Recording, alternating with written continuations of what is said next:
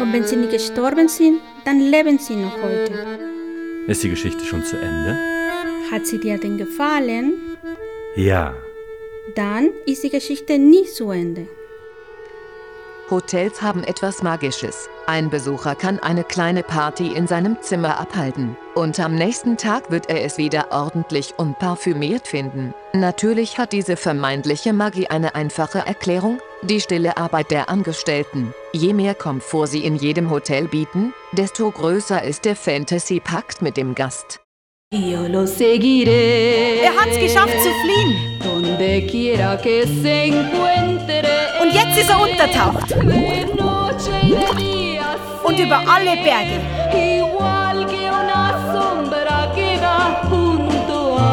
Aber wir werden ihm folgen. Und wir folgen euch. Sind ganz nah dran. Nichts kann uns aufhalten. Schicksal.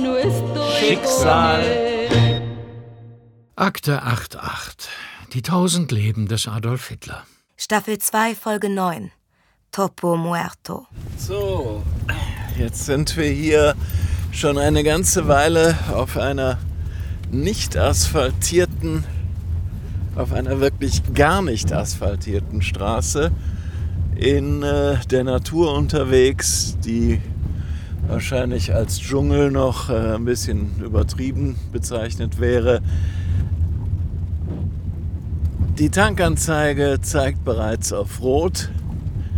Wir rumpeln hier den Berg im nebligen Regen runter.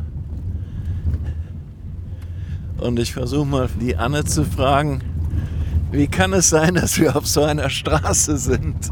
Wir wurden tatsächlich von der Polizei hier lang geschickt. Wir waren auf einer ganz normalen asphaltierten Straße unterwegs, die uns über einen Höhenpass geführt hätte.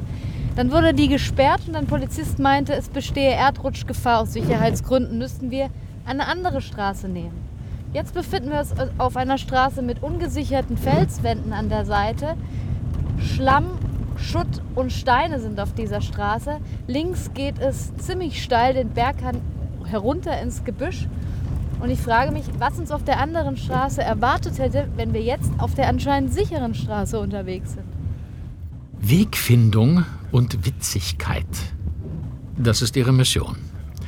Quer durch Argentinien folgen Anne Herberg und Walter Filz den Verschwörungstheorien über Hitlers vermeintliches Weiterleben nach 1945. Das ist das vorläufige Ziel.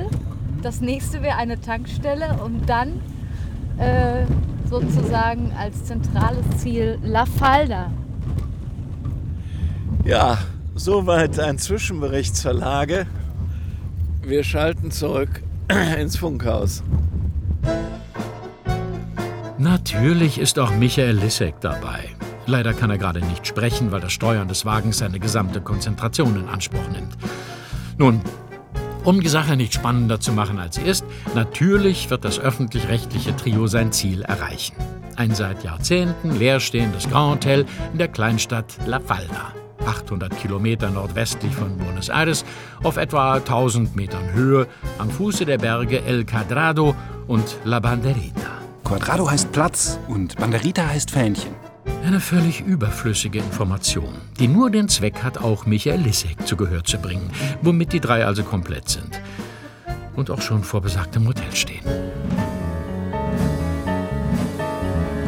Am Ende aller Straßen, und das ist weit so weit, dort steht ein altes Hotel, das heißt zur Einsamkeit. Ja, der dort, ja, wer dorthin geht, wer dorthin geht, wer dorthin geht, ist allein. Grand Hotel Eden. Das Hotel ist jetzt ein toter Maulwurf, der zwischen den Pinienwäldern am Ende der Hauptstraße erscheint. Toter Maulwurf? Topo Muerto. Frag mich nicht. Frag den Google-Übersetzer. Ah, vielleicht ein toter Topos. Es ist baufällig und altersschwach, behält aber die Magie und die Reflexionen einer alten Pracht. Hier und dort Zwischen den Wiesen der Gärten gibt es noch Überreste von Carrara Marmor und Bruchstücke von Silberwaren und im Park schwingen Springbrunnen und Steinlöwen mit den Echos entfernter Stimmen.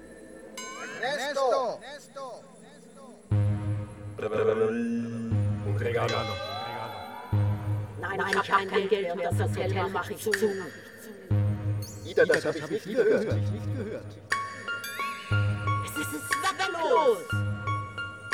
Schreckliche Menschen. Tagestouren, jeden Tag von 9.30 bis 19 Uhr. Also los? Also los.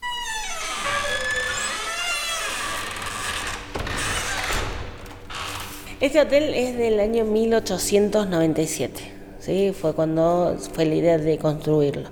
Eran 900 hectáreas. 1897 erbaut. Auf einem 900 Hektar Grundstück. Dreimal drei Kilometer. Zu viel, um es in Fußballfelder umzurechnen und zu wenig für Saarland. Die Führerin sagt, ein Deutscher habe die Idee gehabt, hier ein Hotel zu bauen. Robert Balke. Er sei mit dem Pferd vorbeigeritten. Die Gegend habe ihm gefallen. Also habe er das Land gekauft. Cool. Entonces comienzan con la construcción, que demoró un año y cuatro meses. Der Beginn der Bauarbeiten habe sich dann noch um ein Jahr und vier Monate verzögert. Dann haben 500 Bauarbeiter 24 Stunden am Tag gearbeitet. Und am 26. Dezember 1898 sei das Hotel eröffnet worden. Oh, immer diese sinnfreie Zahlenhuberei. Ja, ja, die Zähler. Wetten, dass es nachher um Subsistenzwirtschaft geht?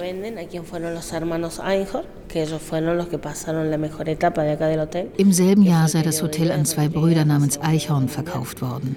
Und die haben es in seine Blütezeit zwischen dem Ersten und Zweiten Weltkrieg geführt. Die Reichen Argentiniens seien im Sommer nicht mehr nach Europa gereist und die Reichen Europas seien nach Argentinien gekommen. In der ersten Hälfte des Jahrhunderts wurden durch diese bukolischen Ruinen die ranzigen Nachnamen der argentinischen Aristokratie sowie drei Präsidenten der Nation, die Prinzen von Bales und Savoyen dargestellt, Albert Einstein und Ruben Dario. Und es gibt Versionen, die darauf hindeuten, dass dort auch andere grundlegende Charaktere der Geschichte aufgetreten sind wie Ernesto Che Guevara, Albert Einstein und Adolf Hitler. Was heißt Versionen? Von Einstein im Hotel hier doch ein Foto. Und von Hitler im Hotel hängt hier keins. Bueno, los Einhorn fueron, digamos, famosos por el hecho de la simpatía que tenían con el Partido Nacional Socialista, el vínculo que había con Hitler. Die Familie Eichhorn habe mit den Nazis sympathisiert und eine enge persönliche Verbindung zu Hitler gehabt. Es más, fueron condecorados en Berlín por el aporte económico que ellos tuvieron, ¿no? El primer Mercedes-Benz que llegó aquí a la Argentina fue el que Hitler le regaló a los Einhorn. Sie sagt, die Eichhorns haben Hitlers Wahlkampf finanziell unterstützt. Und Hitler habe ihnen aus Dank einen Mercedes geschenkt, den ersten Mercedes in Argentinien.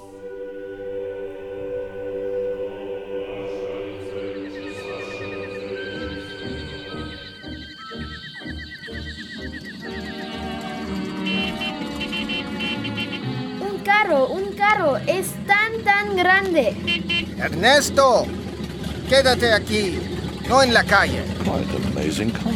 Relatively. Relatively, my dear Highness. I'm sorry, Mr. Einstein, but you should really find another wordplay. It has become completely boring. And please don't answer by poking your tongue out at me.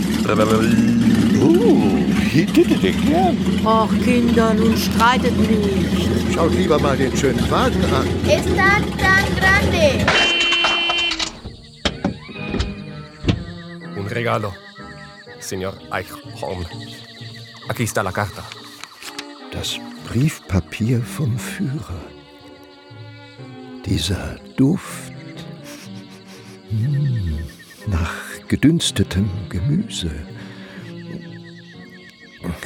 Sehr geehrter Herr Eichhorn und liebe gnädige Frau, ich danke Ihnen für Ihre Unterstützung und die Glückwünsche zu meiner Wahl als Kanzler.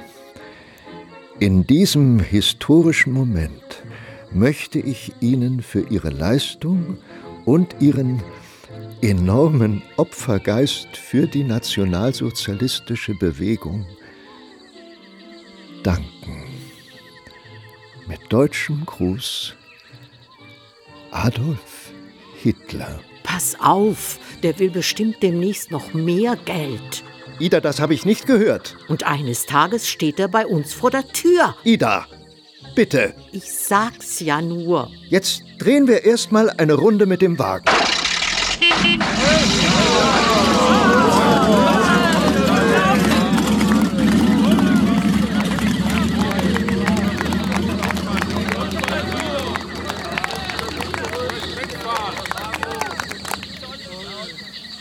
Schreckliche Menschen. Da gibt's nichts zu relativieren. ¿Segura? Bueno, todas habitaciones. Toda la parte de arriba eran todas, todas habitaciones.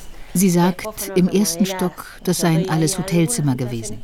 Die meisten mit Bad und eigener Toilette. Nebenbei, es gibt nur einen ersten Stock. Mit zwei Türmchen an den Ecken. Und dies sei die Präsidentensuite mit Ankleidezimmer, Wohnzimmer, Schlafzimmer. Llegaron a hacer las dos torres como suite presidencial, por las dudas si llegase a venir dos presidentes en la misma época. In beiden Ecktürmen habe es eine Präsidentensuite gegeben. Denn es hätte ja passieren können, dass zwei Präsidenten zugleich anreisen. Ganz schöne Aussicht von hier oben. Oh, dreimal drei Kilometer. Están, están íntegros.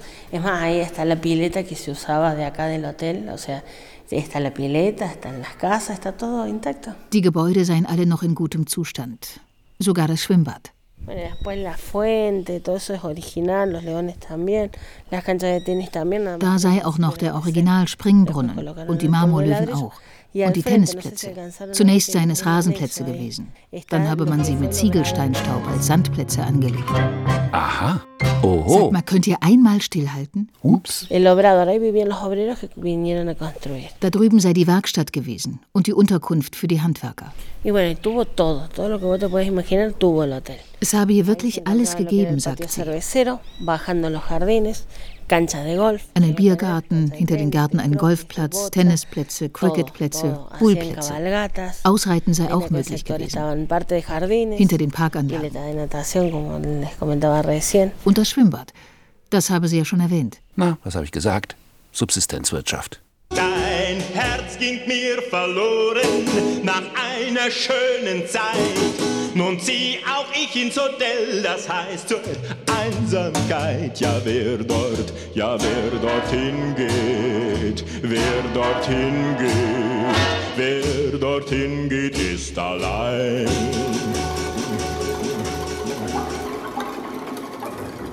Die Menschen aßen in Smokings, tranken Rheinwein und Quellwasser, aßen Gemüse und Fleisch von ihren eigenen Feldern und spielten Golf. Eichhorn und seine Frau hatten es geschafft, eine Einöde in ein Paradies zu verwandeln, und der Ruhm des Hotels hatte die Gebirgsregionen zu Recht überschritten. Aber wie es manchmal der Fall ist, scheint nicht alles so zu sein, wie es scheint. Bueno. Da drüben seien die Werkstätten gewesen. eh. Und dahinter ein Heizöltank für die Generatoren. Die haben Strom geliefert für die Küche, die Schmiede, die Autowerkstatt, die Tischerei, die Wäscherei, die Milchsterilisation. Alles habe es hier gegeben. Und es sollte auch alles geben. Hier die Bäckerei, da die Konditorei, die Patisserie. Wurst und Aufschnitt. Sie haben alles selbst hergestellt. Total autark. Genauso wie das Hotel Vienna in Miramar. Dasselbe Narrativ. Du hast jetzt nicht Narrativ gesagt.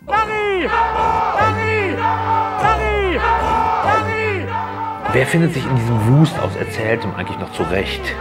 Man spricht vom Narrativ als Sichtweise auf die Welt, die im Virtuellen völlig außer Kontrolle gerät. Und dieses Narrativ wird immer monströser. Und heute geht es darum, ob junge Jurastudentinnen prädestiniert anfällig für ein feministisches Narrativ sind. Nein, Scherz, darum geht's natürlich nicht. Okay, um welches Narrativ geht es? Subsistenzwirtschaft. Selbstversorgung in überschaubaren Gemeinschaften? Genau. Wie im kleinen gallischen Dorf bei Asterix. Kreislaufwirtschaft, Mikroökonomie, eigenes Obst und Gemüse, eigene Tierhaltung, eigene Wasserversorgung und Energiegewinnung, eigene Werkstätten. Ist ja derzeit wieder schwer im Kommen.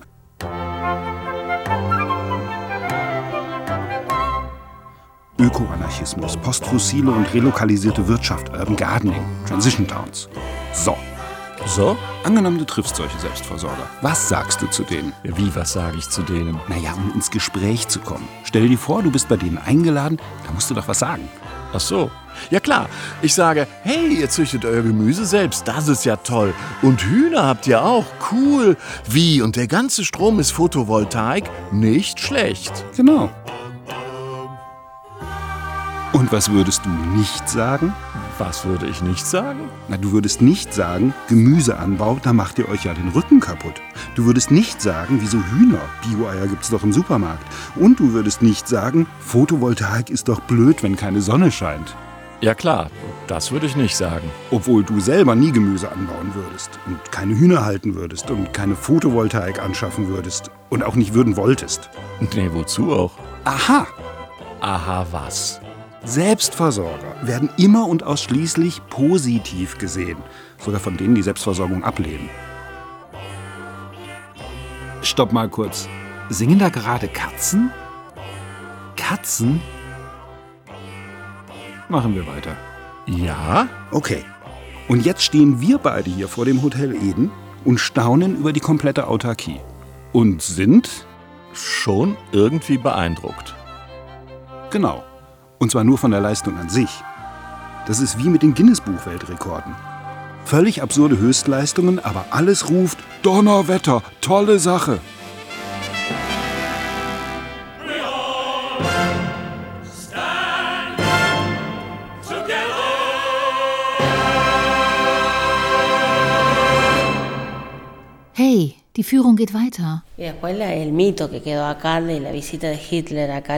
Hotel, ¿no es cierto? Und dann gäbe es den Mythos, dass Hitler hier im Hotel gewesen sei. 46, o sea, después de 1946. muerto, eh, es habe bueno, eine ellos, Augenzeugin los gegeben. Catalina Damero, die inzwischen verstorben ist.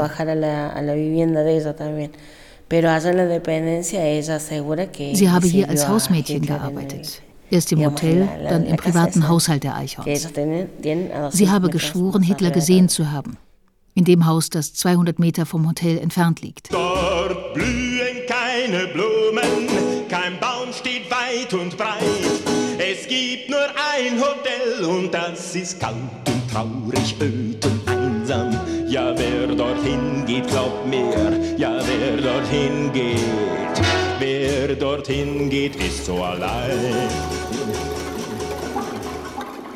Es gibt Zeugen, die versichern, dass in den 100 Zimmern des Hotels eben Dutzende von Stimmen im Lärm der Umgebung zu hören sind. Geschirr und das fiebrige Klopfen des Kommens und Gehens der Kellner. Mitarbeiter, die an der Instandhaltung des Gebäudes arbeiten, sagten, dass dieses Murmeln manchmal deutlich zu hören ist. Und in anderen ist es nur ein Flüstern, das einem einsamen Angestellten in die Ohren leckt. Para nosotros es posible que haya estado acá.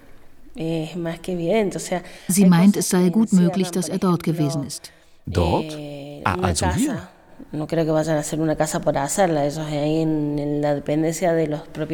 Es sei ja offensichtlich. Und es passe so viel zusammen. Man baue ja nicht eben mal so ein Haus zwischen die anderen Häuser.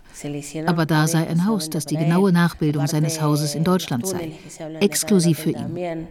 Que daban, si bien no daban directo a lo que es la casa, tenían, digamos, diferentes sectores. O sea, el túnel que se decía de acá era uno que salía de acá del hotel a la casa del chofer de los Einhorn. Und es gebe unterirdische Tunnel. Also nicht direkt zu diesem Haus, aber vom Hotel zum Haus des Chauffeurs. Und von da zum Privathaus der Eichhorns. Tunnel? Von den Tunneln sei nicht viel übrig geblieben. Ah, vielleicht deshalb der tote Maulwurf? Habe ich da jetzt den Mittelteil verpasst? Hitler war hier zu Besuch, aber nicht im Hotel. Naja, da hätte ihn ja auch jeder erkannt. Also war er in einem Haus in der Nähe und das haben die Eichhorns extra für ihn gebaut? Extra für seinen einen Besuch. Und dieses Haus sieht aus wie der Berghof? Ja, und wieso gucken wir uns das jetzt nicht einfach mal an? Eh. Sie sagt, es sei alles sehr klug angelegt, weil die Deutschen so schlau sind. Dafür bewundere sie die Deutschen. Eh. Es gebe drei Häuser. pasa por las calles aledañas de lo que es esa parte donde la propiedad esa, no se ve la casa. Se ve únicamente de la montaña. Und das besagte Haus stehe genau dazwischen. Man könne es von keiner Straße sehen, nur von den Bergen aus. Da klettern wir jetzt aber nicht rauf, nur um so ein Haus zu sehen. Ach nee, aber anderthalb Stunden Bootsfahrt. Das musste unbedingt sein, nur um so ein Haus zu sehen. No creo que porque él haya venido al hotel. Sí a la dependencia, pero no creo que acá al hotel. Entonces no, no. Es más, la mujer esta Catalina, cuando ella dijo de que, que le había servido a Hitler, Sie glaube jedenfalls nicht, dass er hier im Hotel gewesen sei. Eher in einem der Nebengebäude. Und die Augenzeugin Catalina habe ihn ja bedient. Und sie sei dazu verdonnert worden, den Mund zu halten. Und das habe sie ja auch. Bis die Eichhorns gestorben seien. Das habe sie ja praktisch erst kürzlich erzählt. Und es sei nun auch viel Zeit vergangen. Viel Zeit vergangen? Kürzlich? Wann soll denn das alles gewesen sein?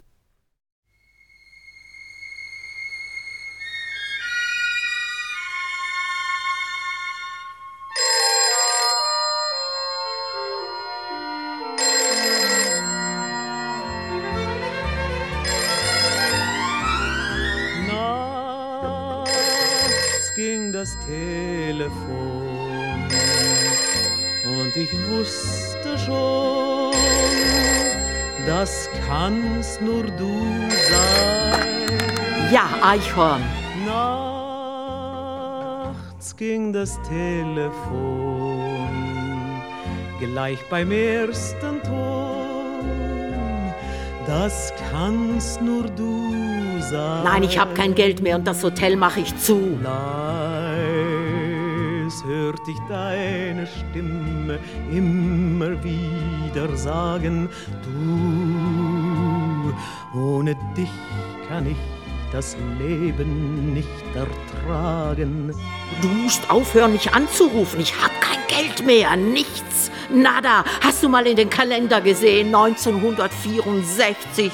Seit 15 Jahren rufst du an. Es ist zwecklos. Eichhorn starb 1961. Ida wurde 1964 im Alter von 83 Jahren nicht mehr existent und entwickelte sich zu einer der transzendentesten Figuren der Lokalgeschichte. 1965 macht das Hotel zu.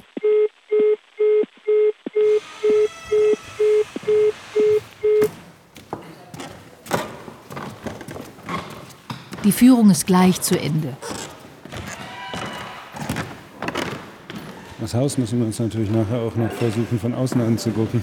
Ja, wir werden über den Zaun klettern, bevor wir dann tot über dem Zaun hängen. Da kommt schon die nächste Gruppe.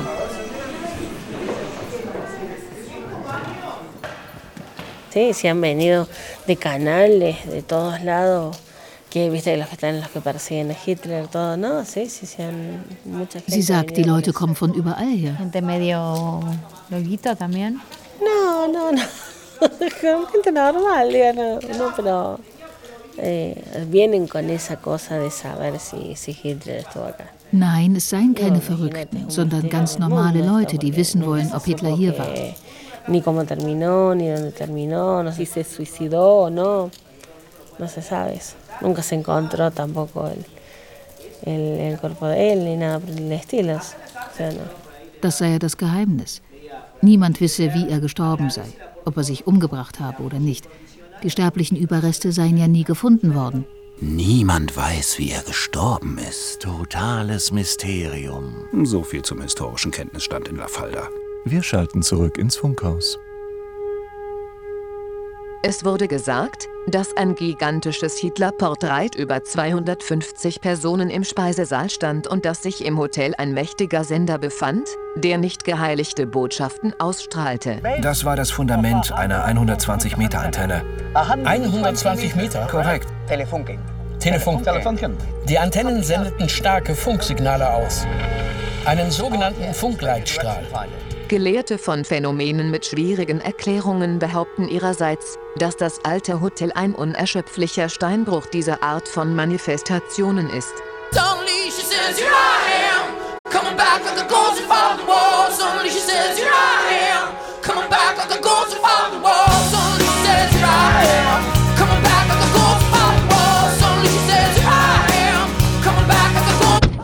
Die majestätische Dekadenz des Eden-Hotels erlebt in diesem Moment einen merkwürdigen Reflux, da die Zeit, in einigen Teilen noch immer ruinös, ein Ex-Hotel zu sein scheint, Die Zeit nach und nach rückwärts zu gehen scheint. Auf der Suche nach ihrer früheren Pracht, obwohl sie zu wünschen übrig lässt, zur gleichen Zeit begraben seine unvermeidliche Aura der Nazi-Schurke. Back above the. Akte 88. Die tausend Leben des Adolf Hitler. Wir müssen noch mal auf dieses Subsistenzding zurückkommen. Wird fortgesetzt. Doch vielleicht geschieht das Wunder, dass dein Herz einmal bereut. Dann hol mich vom Hotel, das heißt zur Einsamkeit. Ja, denn ich, ja, denn ich warte, hörst du, ja, denn ich warte die Liebe, die mich befreit. Ja, denn ich warte, warte, warte.